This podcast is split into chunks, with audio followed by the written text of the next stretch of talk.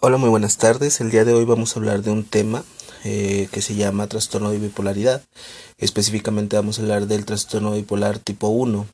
Hay que entender que este tipo de trastornos eh, a muchos les llama la atención y incluso algunos eh, por abordar estos temas es que se acercaron a la rama de la psicología. Este, esquizofrenia, depresiones, son temas que son muy relacionados a la atención psicológica eh, e incluso psiquiátrica. Entonces, eh, el día de hoy quise empezar con ese tema. Realmente me estoy adelantando un poco.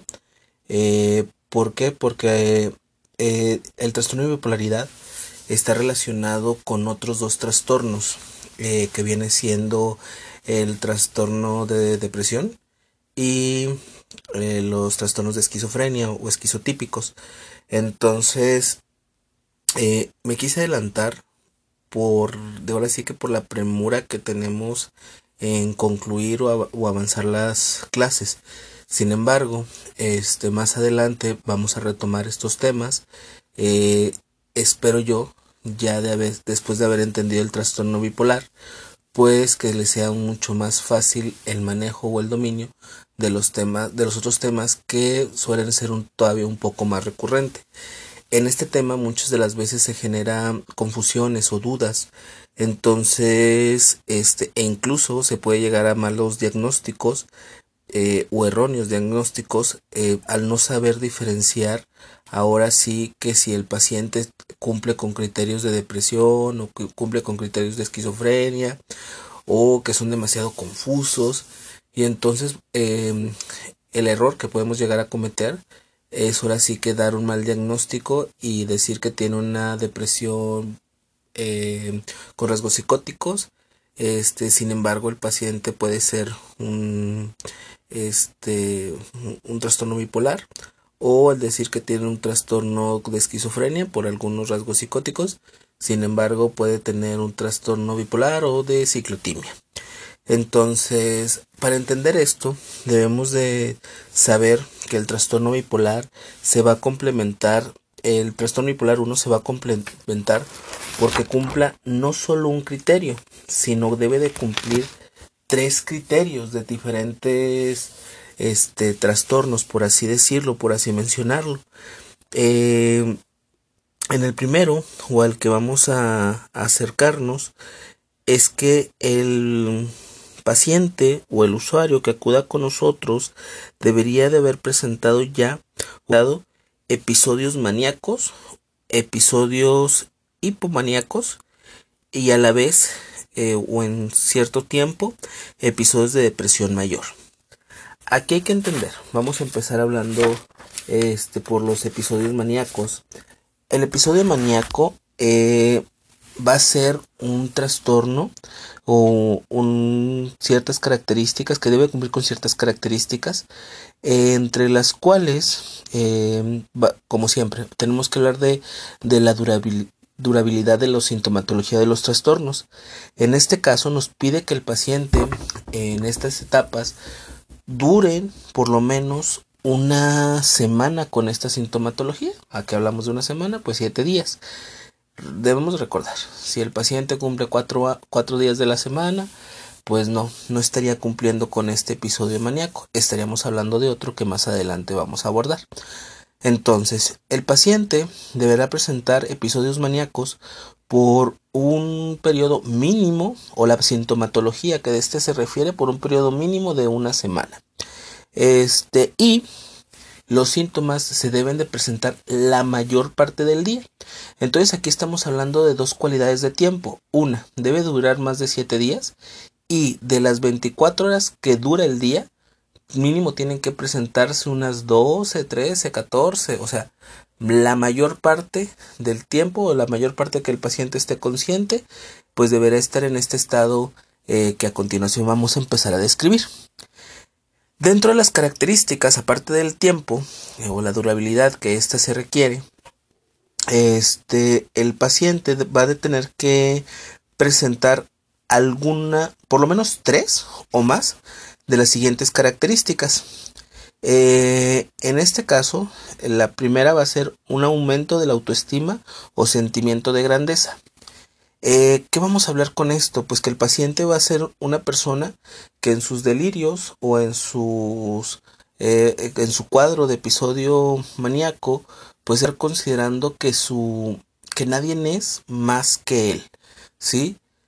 Hay que entender, hay personas que pueden tener esta cualidad, pero sin embargo sí se esfuerzan por ser los mejores y, cumplen con esa, eh, con trabajar su autoestima. Sin embargo, aquí estamos hablando de que la situación, su entorno, todo lo que nos lleva a la descripción de este paciente no, no concuerda con la autoestima que él refiere. No va a tener un, periodo de baja autoestima en este episodio maníaco, sino al contrario, o sea, él se va a sentir grande, se va a sentir intocable, se va a sentir que ahora sí que nadie lo merece, este va a tener un sentimiento de, de en ese sentimiento de grandeza, pues vamos a estar refiriéndonos a que va a decir que él puede hacer todo, que él puede conseguirlo todo, aún con sus dificultades o aún con lo que el tiempo que le requeriría no concuerda con lo que realmente puede ofrecer. O sea, tal vez si dice, yo puedo correr una maratón, este, porque yo lo puedo, yo, yo soy muy bueno, yo soy un excelente deportista, yo, pero resulta que nunca ha entrenado, nunca ha corrido, este, y él en sus ideas, él piensa que sí lo va a hacer y a la persona que le refute que lograr un maratón, por así decirlo, este, requiere disciplina, requiere de un gran trabajo, requiere tiempo, este, pues simple y sencillamente va a decir que él no requiere eso, que él cumple con todo y pues este, al final de cuentas se va a generar una discusión. Este, probablemente lo va a intentar, pero pues realmente los resultados no van a hacer y siempre van a estar culpando a otras características. Entonces aquí hay que poner atención en ello, en quién le echa la culpa o a quién este responsabiliza de que él no pueda cumplir con ello, porque él no se va a estar responsabilizando de ello. Este va a haber una disminución de la necesidad de dormir. El paciente por lo menos va a dormir, o sea, tal vez ahora sí que un mínimo de tres horas, este, porque va a sentirse con demasiada energía. Eh, va a decir que el paciente que pues bueno no requiere con, esas pocas horas de dormir o con esas eh, pequeñas siestas que, tomará en el día es más que suficiente y siempre va a estar queriendo realizar actividades va a sentir digamos una energía similar a, no, a como si se hubieran tomado diferentes Red Bull este o estas pastillas que dan mucha energía entonces, este, el paciente va, insisto, va a sentir que se va a sentir descansado, va a sentir que, que durmió lo suficiente. Sin embargo, pues físicamente requerimos de por lo menos, ahora sí que en los adultos requerimos de por lo menos seis horas de sueño continuas. Este, y eh, lo ideal pues sabemos que son ocho horas, pero decir que el paciente durmió en todo un día una hora, dos horas, mm, tal vez tres horas, pues ahora sí que va a complicar esto. Y sobre todo, pues bueno, si durmió, si yo creo que ustedes los hago que se desvelen y se duerman solo tres horas, pues al día siguiente o al, o al momento de despertar, pues van a decir que andan cansados, que requieren más eh, sueños, que no durmieron lo suficiente, etc.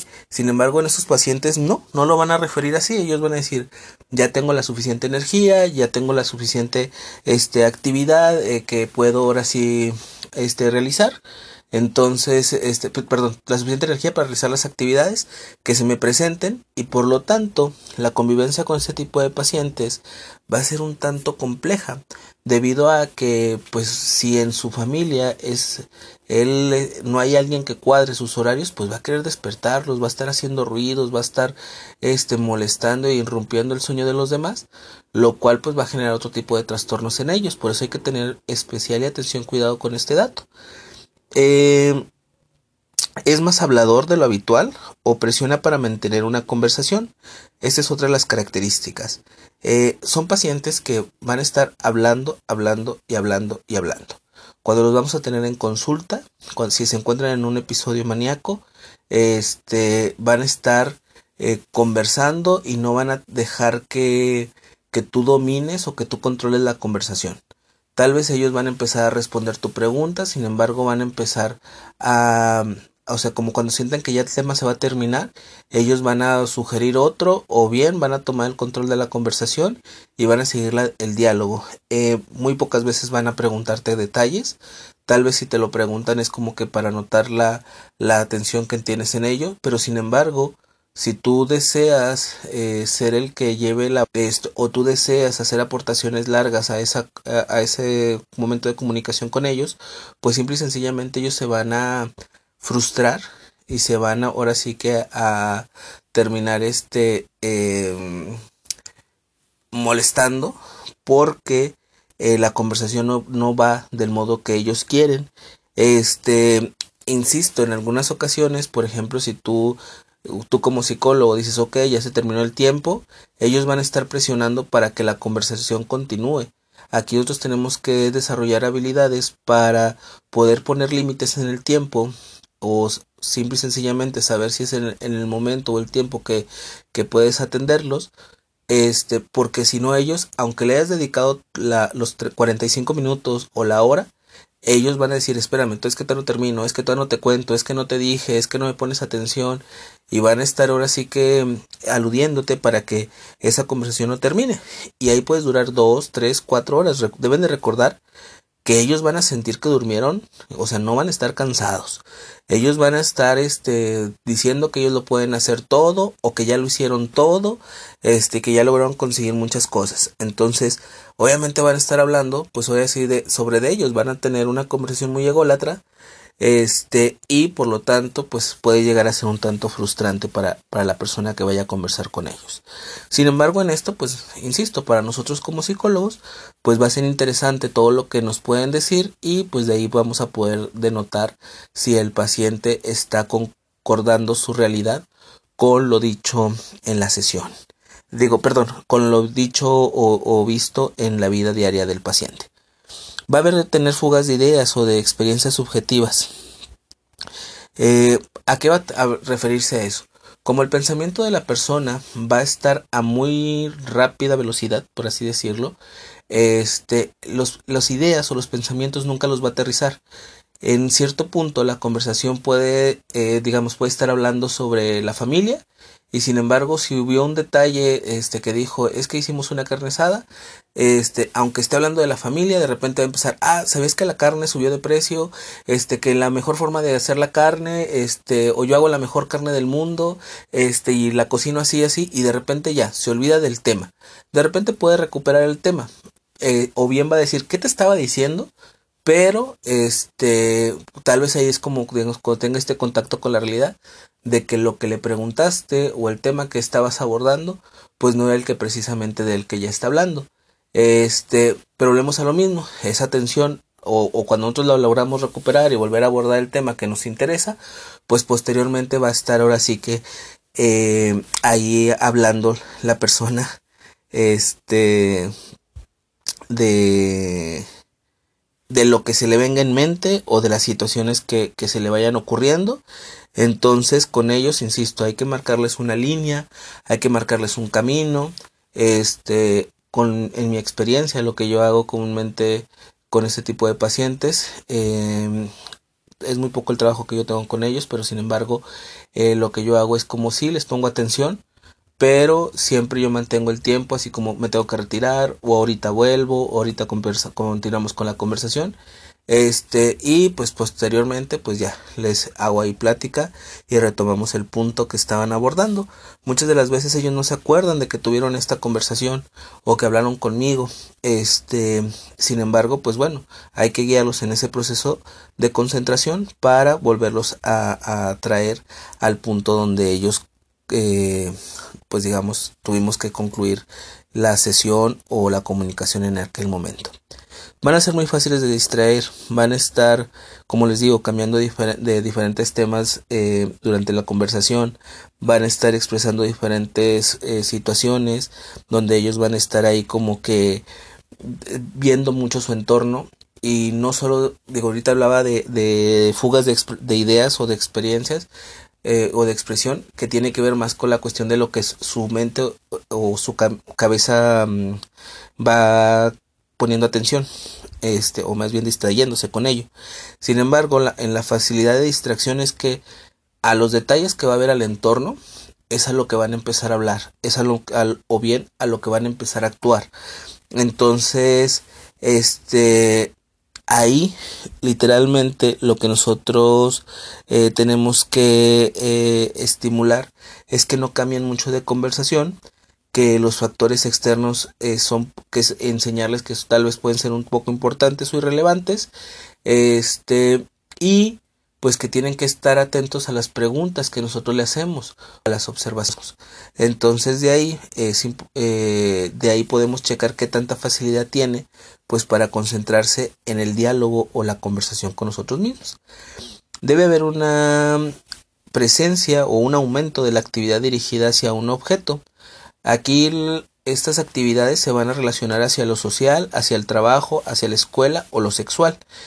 Eh, o bien puede haber una agitación psicomotora. A lo que se refiere aquí es de que van a tener que hacer diferentes movimientos, pero sin ningún propósito u objetivo para realizarlos. En este caso, al hablar sobre el aumento de la actividad dirigida hacia un objeto, eh, ahorita que les decía que puede ir a lo social, familiar, este, eh, la escuela o lo sexual, pues bueno, se van a centrar en ese tipo de actividades. Eh, a las conversaciones o los diálogos van a estar ahora sí que especificados y su actuar va a estar muy centrado en ello. Eh, van a estar buscando estar realizando cosas del trabajo todo el tiempo, cosas de la escuela todo el tiempo, o lo social, o sea, van a estar buscando interactuar, socializar y todo porque lo ven como un requisito, lo ven como una necesidad. Eh, o en el caso de algunos, pues hasta en, lo sexual, eh, que es en, en, este punto de lo sexual hablamos ya sea de restricciones o bien de acciones eh, que el paciente va a estar ahí refiriendo donde su atención va a estar centrada hacia las diferentes actividades o a los estímulos que ésta puede presentar o que, se, o que considera que se le pueden presentar relacionados a la sexualidad. En la agitación psicomotora, pues bueno, vuelve a lo mismo. Eh, va a estar buscando tal vez realizar una actividad, este, decir, no, es que eh, apretar las manos, eh, moverse mucho, realizar tal vez un movimiento motriz bien establecido, ya sea fino o grueso, pero realmente no, no va a tener un sentido de sí.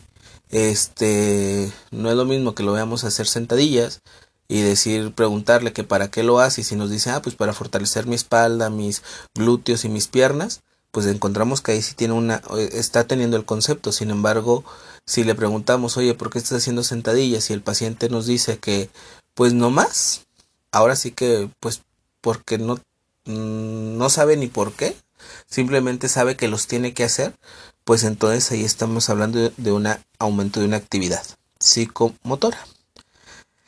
Va a tener una participación en esas actividades que tienden a muchas posibilidades de consecuencias dolorosas. ¿A qué me refiero con esto? Se va a estar poniendo en riesgo muy constantemente. Probablemente vaya a tener eh, algunas situaciones que tengan que ver con la adicción, este, con estar en fiestas, en desvelarse, no dormir, este, van a estar eh, realizando conductas sexuales, este, sin tener la, el, la limitante de cuidarse, tal vez usar protección, este, tal vez van a estar teniendo relaciones sexuales con gente completamente desconocida, este, con el pero si, aquí volvemos a lo mismo, no con el objetivo de sentir un placer, simplemente por el hecho de decir que tienen que realizar la actividad, este, su, su excitación se basa en conseguir el hecho, no en el disfrutar el acto. Entonces, aquí este el riesgo que van a estar teniendo pues es por ejemplo contra una enfermedad de transmisión sexual, este caer ahora sí que en en una enfermedad por el consumo de alcohol o drogas, este pueden incluso hacer compras eh, compulsivas, por así decirlo, donde hacen compras sin la necesidad real o en las cantidades que realmente las requieren o las necesitan. Este, sin embargo, en sus pensamientos es como que debo de hacerlo. Eh, pueden malgastar su dinero, no solo en compras. Había hablamos de inversiones o hablamos de, de ciertas conductas este, por ejemplo, que alguien le diga préstame y te pago con intereses y pues resulta que pues prestó y ni, conocía, ni siquiera conocía a la persona o no pidió este un pagaré o no hizo ningún contrato, entonces este la persona va a estar teniendo estas eh, conductas así como que voy a invertir todo mi dinero en un negocio pero nunca este pensó en las consecuencias este solo empieza como que ahí a actuar y muchas de las veces pone en riesgo no solo su patrimonio pues, sino el de su familia el de su pareja este el de sus amigos este muchas de las veces eh, no, no mide volvemos a lo mismo o sea involucra a otros en sus actividades.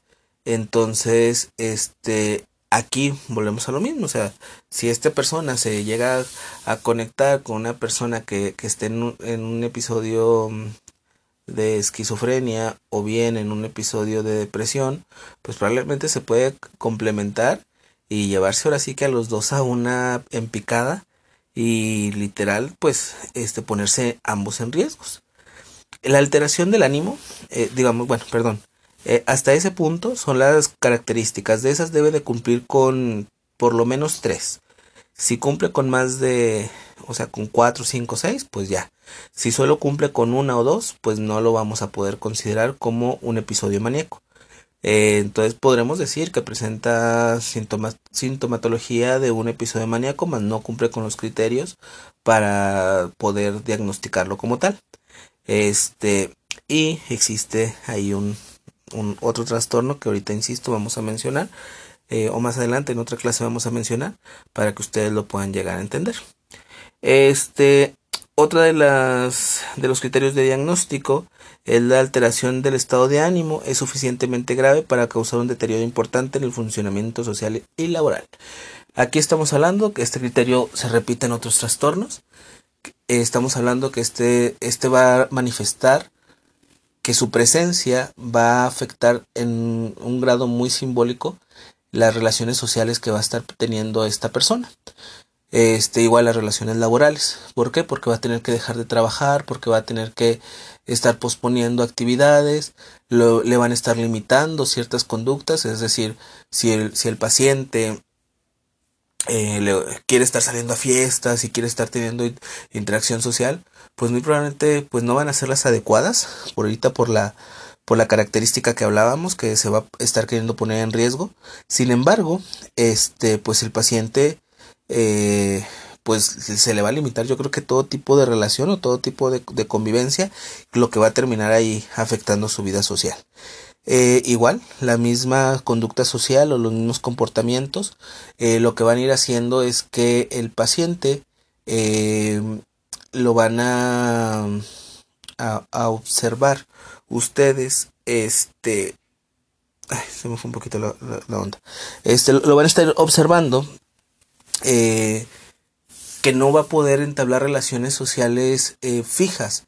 ¿Por qué? Porque pues oye, tal vez alguien que, que sí le gusta la fiesta va a durar todo un fin de semana, pero al momento que esta persona ya no le responda, este, porque ya la otra persona tiene que trabajar o la otra tiene que realizar ciertas actividades o simplemente quiere descansar, pues entonces va a haber este conflicto y va a buscar otro tipo de personas. Entonces, aquí se va a ir poniendo más en riesgo, porque pues al final de cuentas, las personas que logran durar mucho tiempo despiertas o las personas que logran mantenerse en esta euforia, eh, pues van a estar muchas veces relacionadas con adicciones. Y por lo tanto aquí hablamos de que puede llegar a combinarse este episodio maníaco o el trastorno de bipolaridad pues con otro tipo de trastornos eh, como lo viene haciendo con adicciones. Así que a veces, a veces van a justificar esta, este comportamiento diciendo, ah, es que sabes que toma mucho o, o, se droga, por eso siempre anda así efusivo y por eso anda fuera de su realidad, de que él es el más chingón, que él es el que más puede. Y no, o sea, volvemos a lo mismo. Está, eso ya está pasando en su cabeza. El alcohol, la fiesta, pues esto va a sumar y va a hacer más crónico estos episodios. Este, sin embargo, pues no, no requiere necesariamente del alcohol o de la droga. Que eso es el siguiente criterio de diagnóstico, que el episodio no se puede atribuir a un efecto fisiológico de una sustancia. Entonces, nosotros vamos a tener que estar observando y por eso es que a veces les aísla a estas personas para ver si, lejos de la conducta de, de la adicción, del alcohol o la droga, este o de las compras o de sus conductas, la persona continúa con este comportamiento eufórico. Este y muchas veces cuando se llega a observar que sí, o sea que no caen inmediatamente en una depresión, pues sí estamos hablando de que el paciente está presentando un episodio maníaco. Entonces ahí vamos a tener que cuidar y poner esta principal atención.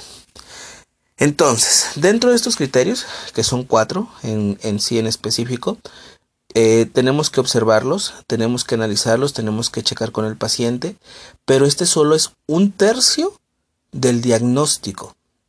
¿sí? Para poder diagnosticar, mejor dicho.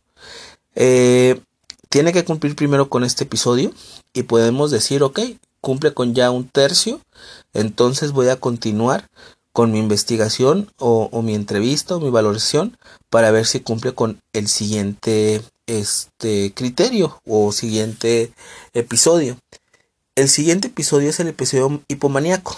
Este episodio tiene sus criterios. Eh, no quiero ser muy repetitivo en esta clase. Eh, el episodio maníaco y el episodio hipomaníaco son muy, muy, muy similares. ¿A qué me refiero? Si ustedes observan en su DM5, el criterio A básicamente este va a hablar de un periodo. Aquí otra vez nos vuelve a hablar del tiempo. Este, pero en este caso nos habla de que el, el episodio hipomaníaco se va a presentar por lo menos con cuatro, eh, por lo menos con cuatro días. Entonces, ¿qué se refiere? Si, si anteriormente hablábamos que el episodio maníaco solo se presentaba eh, cuatro días, cinco días, no los siete días de la semana, o ocho, nueve, diez. Entonces, en este caso, estamos hablando de que está teniendo un, un episodio hipomaníaco. Entonces, en este caso, eh, digamos, vamos a decir que eh, un episodio hipomaníaco va a hacer que la persona va a estar más centrada en su realidad, va a estar más consciente, eh, va a estar un tanto más atenta a los detalles. Sí, a la vez nos están pidiendo que cumpla con por lo menos con cuatro días con esta sintomatología y también nos están pidiendo que sea la mayor parte del día que esta persona presente eh, la sintomatología. Sin embargo, al ser menos días donde se van a estar observando esta sintomatología, pues podemos decir que el paciente va a tener más conciencia de sí mismo. Eh, aquí vamos a hablar que en el episodio hipomaníaco el paciente no va a presentar todavía una cronicidad tan elevada. Eh, va, sí, en, cuando se esté presentando todo este trastorno, podrá ir todavía ser un tanto controlado, todavía dependiendo, insisto, qué tan crónico sea el trastorno. Pero sin embargo, si hablamos de un episodio hipomaníaco, podemos decir que con la persona todavía podemos llevar una conversación un poco más este fluida, un poco más que atienda nuestras conversaciones o nuestros puntos, eh, un poco más que sea em, sin divagar tanto, pero sin embargo, eh, o sin embargo, mejor dicho, este, la sintomatología dentro del criterio 2 eh, o B, como ustedes lo quieran ahí checar en su DSM5, vuelven a presentar los mismos, eh, las mismas características que se pueden presentar en este episodio hipomaníaco. Si lo revisan, vamos a hablar de las siete mismas características y nos van a estar volviendo a pedir por lo menos tres o más de estas. Aumento de la autoestima, disminución en, la necesidad de dormir, este es más hablador, fuga de ideas, fácil de distraer, aumento de la actividad dirigida hacia un objeto, participación excesiva. Entonces podemos decir, Ok, hasta este punto, al revisarlo de episodio de y episodio maníaco, hasta ahorita la única característica que va a ir distinguiendo uno de otro es el tiempo que nos piden que se presente la sintomatología. En uno, en el maníaco, nos va a estar hablando que se tiene que presentar por lo menos en una semana y en el otro, por lo menos en cuatro días consecutivos. Esta parte es muy importante cuatro días consecutivos. Si la persona presentó dos días alguno de estos sintomatologías, luego dos días no y luego dos días sí, no estamos cumpliendo con el criterio principal o con el, primer criterio. Requerimos que, literal, si se presentó el lunes, lunes, martes, miércoles, jueves, así seguiditos. No podemos decir lunes, martes, jueves, viernes. Porque ahí ya hay un día de diferencia. Ahí ya, ahí ya se rompió el patrón, por, por lo menos por un día. Mucho más si estamos hablando de que son, si nos vamos a tres días y luego cuatro días no, y luego un día más. O sea, hay que poner atención en esa observación. Eh, aquí eh, en el siguiente criterio, este sí ya va a ser diferente eh, del episodio maníaco. el criterio C eh, habla de que el episodio, el episodio se asocia a un cambio, a un cambio inequívoco del funcionamiento que no es característico del individuo cuando no presenta síntomas. Este, básicamente aquí el paciente se le va a observar eh, cuando sí está presentando, o sea, va a ser muy observable cuando el paciente esté observando estas, estos comportamientos y cuando no va a estar presentándolos. Entonces, este, ¿por qué? Porque como el paciente, por eso les digo que es un tanto más funcional, digamos que se puede notar su alteración, se puede observar sus cambios, ahora sí que hasta en sus posturas, en sus movimientos, eh, son un tanto predecibles, o sea, sí, sí todavía aquí se puede decir en este momento está bien, en este momento está mal.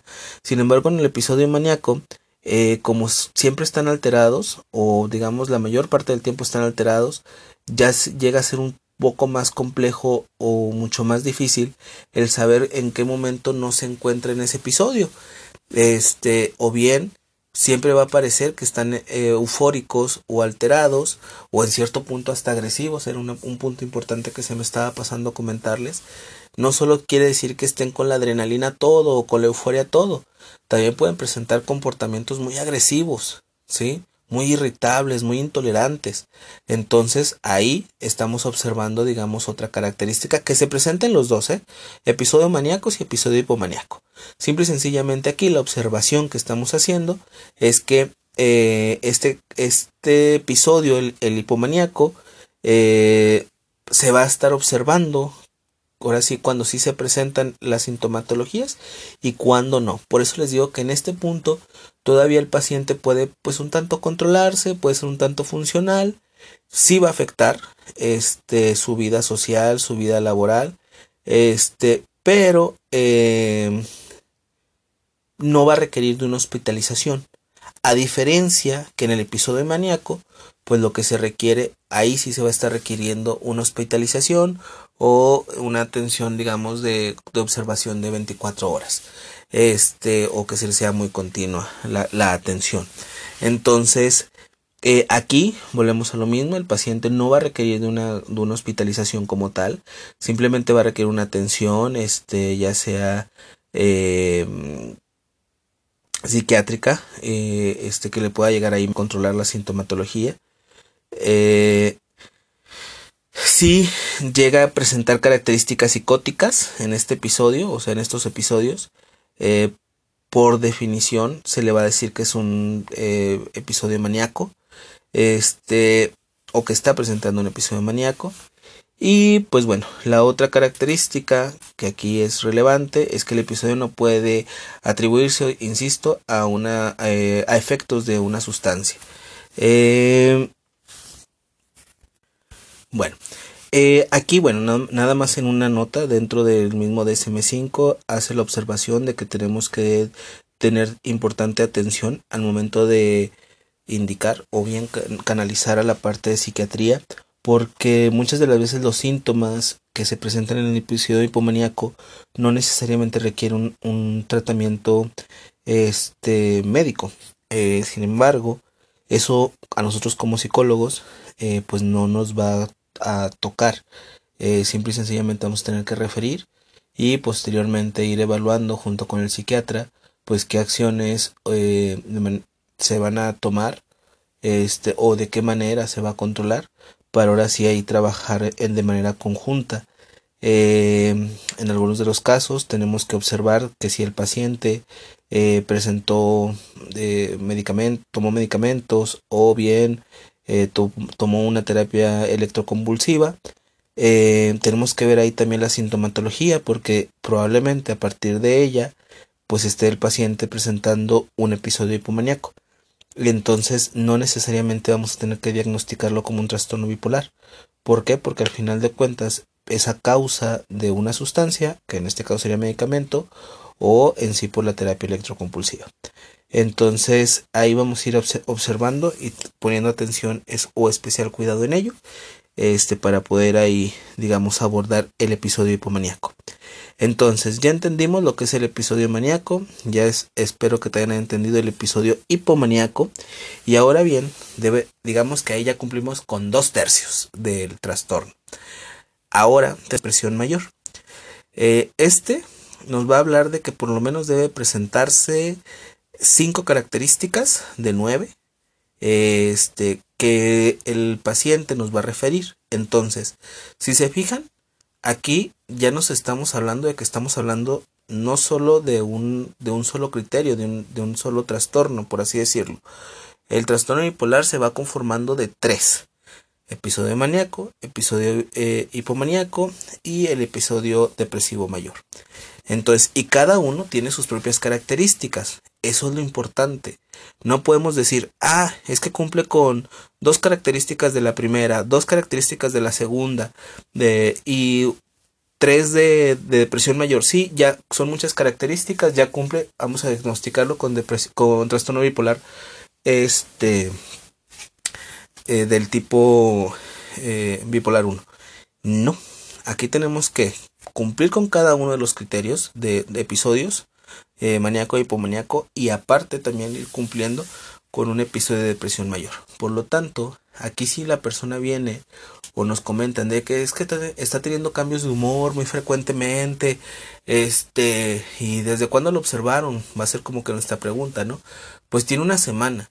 A ver, en una semana apenas estaríamos evaluando el episodio maníaco o estaríamos este ahí viendo si cumple con las características del hipomaníaco o en depresivo de, eh, en el estado depresivo eh, de depresión mayor entonces por ese tipo de observación pues como tal no vamos a poder diagnosticar por eso este requiere una mayor grado de atención y una mayor durabilidad en observación para ir viendo cómo se va eh, desarrollando este trastorno. A partir también, insisto, veces de la historia de la familia, eh, a veces eh, los mismos médicos cuando nos lo refieren, pues ir viendo cómo se va presentando la sintomatología, cómo van llenando ahora sí que la entrevista, siempre les he dicho, la entrevista clínica es nuestra mejor herramienta para ir evaluando y para ir llenando ahora sí que estos criterios.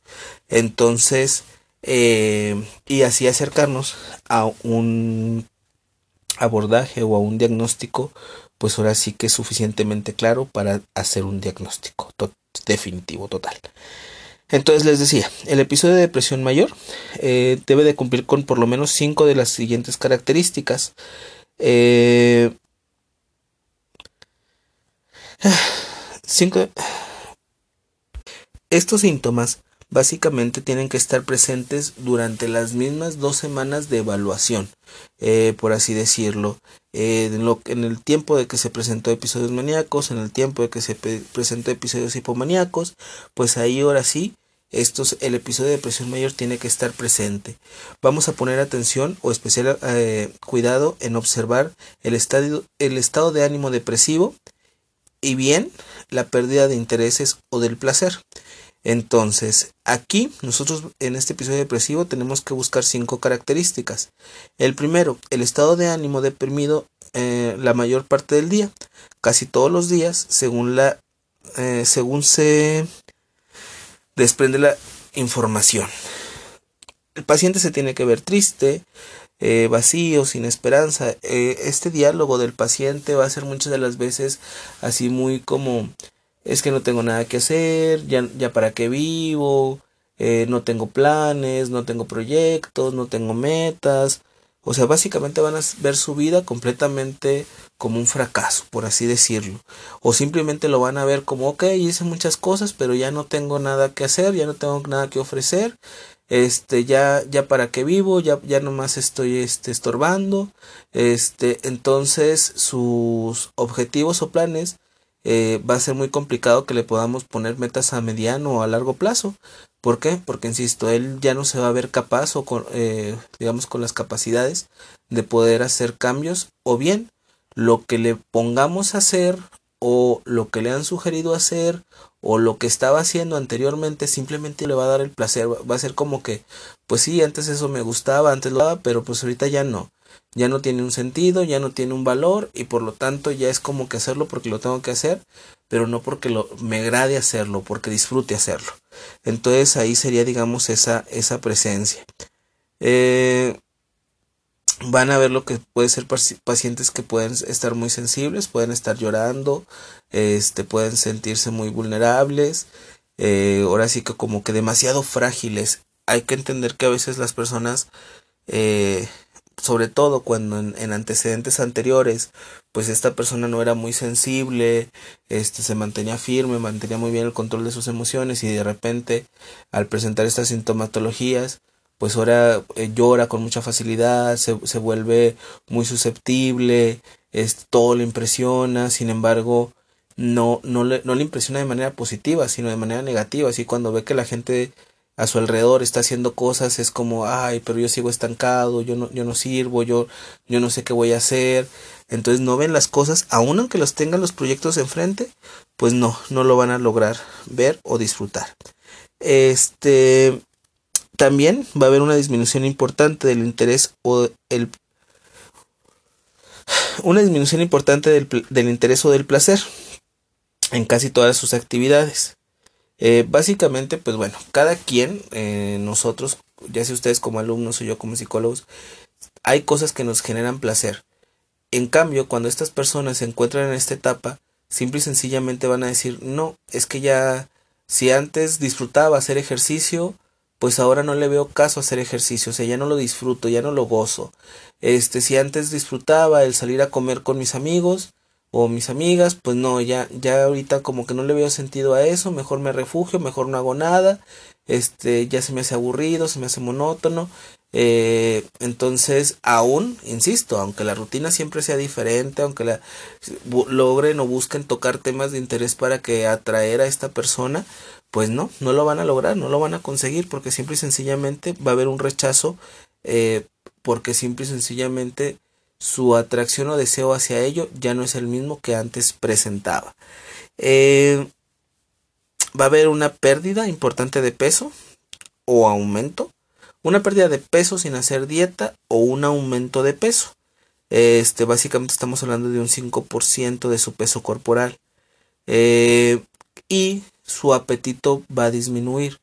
Eh, ¿A qué nos referimos con esto? Pues él digamos que va a estar alimentándose muy similar eh, a cuando estaba, cuando no presentaba esta sintomatología, pero el peso, insisto, ahí por eso es importante hacer la sometometría, en donde podemos ir viendo cómo va afectando los cambios emocionales en el paciente, ahora sí que en su peso, y puede ser un criterio que a veces pues como psicólogos tal vez no, no, no ponemos mucha atención a ello, a menos que sea un trastorno de anorexia o bulimia. Eh, aquí no, aquí también para nosotros es importante, porque si vemos que cumple con 4 y nunca le tomamos peso y nunca checamos si el paciente subió o bajó de peso y es de estos pacientes que, que tal vez su rostro nunca cambia, que sigue estando rellenito o muy delgadito y no, y no vemos realmente que su complexión subió o bajó de peso. Entonces ahí tenemos que poner este, especial atención porque ahí probablemente perdamos este criterio o no o esta característica sin embargo, aquí eh, puede ser definitiva para poder diagnosticar un episodio depresivo mayor. Eh, va a presentar insomnio o hipersomnia. Eh, básicamente, el paciente va a presentar trastornos de, del sueño. va a tener mucha dificultad para poder conciliar su sueño. O bien va a caer en que va a estar queriendo estar todo acostado y dormido la mayor parte del tiempo. Entonces este es un punto importante. Este va a haber agitación o retraso psicomotor en casi todo, eh, casi todos los días. Eh, va a haber una fatiga o pérdida de la energía. Eh, va a haber sentimientos de inutilidad.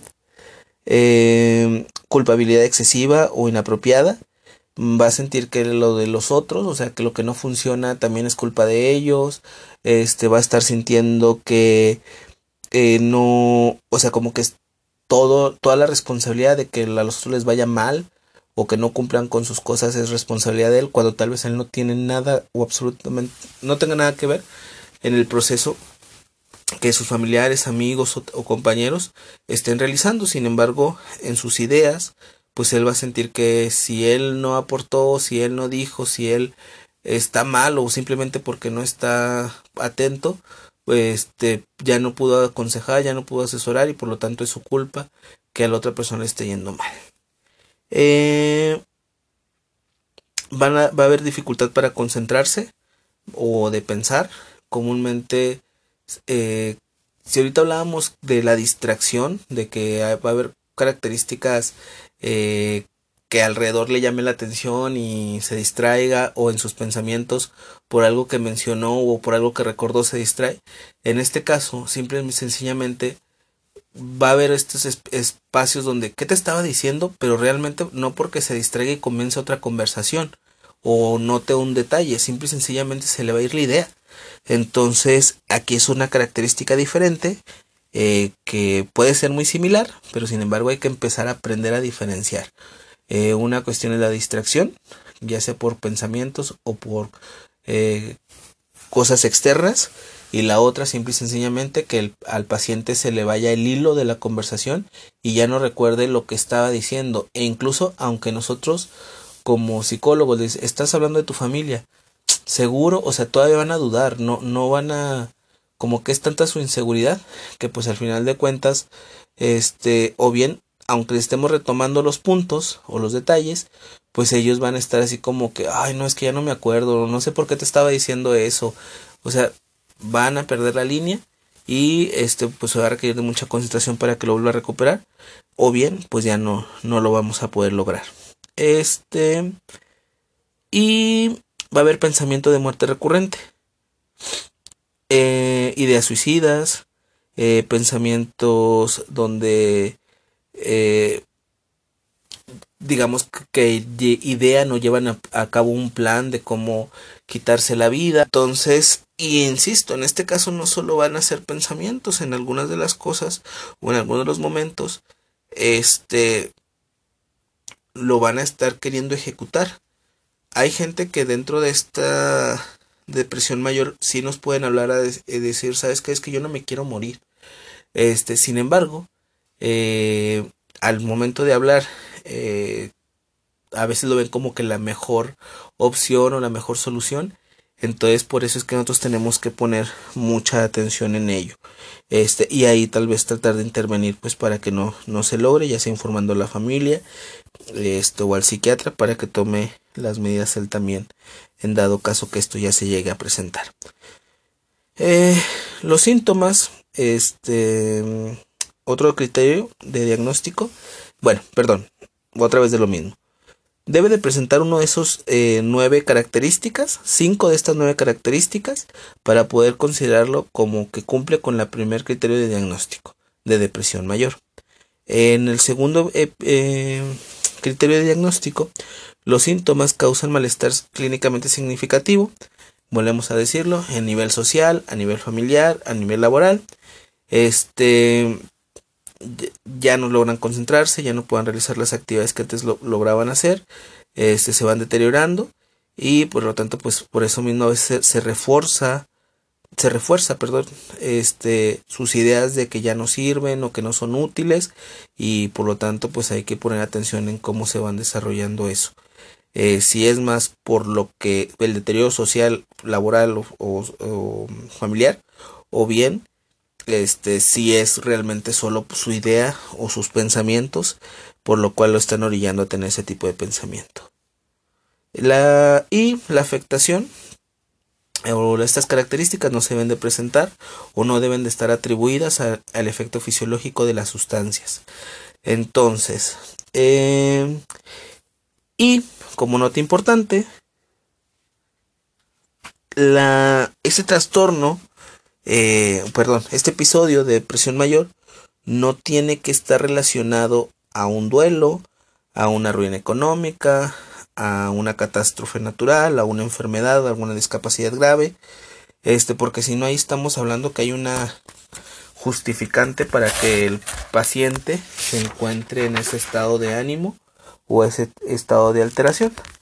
Entonces, pero sin embargo, sí es importante observarlo e ir viendo cómo se van desarrollando, porque volvemos a lo mismo. Tal vez de ahí puede ser un detonante.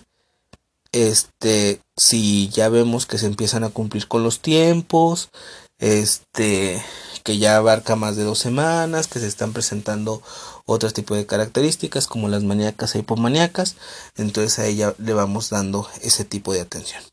Entonces, retomando nada más hasta este punto, el trastorno bipolar tiene que cumplir con el criterio este de un episodio maníaco, este cumpliendo los criterios de la A a la D este tiene que presentarse episodios depresivos, episodios hipomaníacos y no tienen que estar relacionados estos con esquizofrenia, este con con trastorno esquizotípico, eh, con un trastorno delirante. Entonces aquí es como decir eh, también tenemos que descartar estos eh, trastornos. Entonces, como tarea, eh, dentro de, esta clase lo que les voy a encargar es que revisen el desarrollo y curso eh, del trastorno bipolar 1, que revisen también el factor de riesgo y pronóstico, eh, que revisen el diagnóstico diferencial de trastorno bipolar 1 y este, la comorbilidad que se puede presentar en, el trastorno bipolar tipo 1. Lo van a leer y me van a hacer un pequeño resumen de lo que ustedes entendieron. Eh, con esto eh, yo ya voy a poder evaluar si van más o menos entendiendo el trastorno. Este, aquí, bueno, por tiempo seguiría que expusieran sus compañeras del trastorno bipolar 2. Este, es un tanto similar, ahí aviso. Este, pero eh, pues bueno, aquí voy a ver cómo, cómo logramos que logren dar esta exposición. Este, pero bueno, les encargo esa tarea. Classroom, voy a abrir la tarea y la requiero que me la envíen más tardar el jueves a las 6 de la tarde este para poderla revisar yo y hacerle las observaciones en dado caso que así lo requieran. Eh, insisto, voy a estar viendo con ustedes, creo que les voy a preguntar si podemos lo de ver las de videoconferencias. Eh, sigo viendo aquí qué aplicación gasta menos datos, cuál es la más fácil, este, para que podamos continuar con estas clases. Siento yo eh, que bueno, que aunque estoy tratando de ser lo más claro, pues aquí no veo sus caras, no veo sus expresiones, este, sus dudas, eh, que son muy obvias a veces en el salón de clases, para poder hacer el, complementar y poder continuar o avanzar con ese tema. Es por eso que insisto en buscar una alternativa donde podamos ahí continuar. Entonces, bueno, eh, les encargo esa tarea. Recuerden, van a revisar con movilidad, van a revisar diagnóstico diferencial, desarrollo y curso y factores de riesgo y pronóstico. Me van a hacer un resumen, no mayor este, a dos cuartillas. Este puede ser una, pueden ser dos. Este, según ahí lo que me quieran ustedes ahí resumir. Pero insisto, no quiero que me copien y peguen cosas del tema. Lo que yo requiero es que me, me manejen el, un resumen de cómo lo van entendiendo para que saber que lo, lo interpretaron eh, de manera correcta y que sí vamos en el mismo, ahora sí que en el mismo barco. Gracias, nos vemos con el siguiente tema que va a ser el trastorno ciclotímico, si mal no recuerdo. Entonces estamos ahí al pendiente para cualquier duda, para cualquier aclaración este, que puedan ustedes requerir.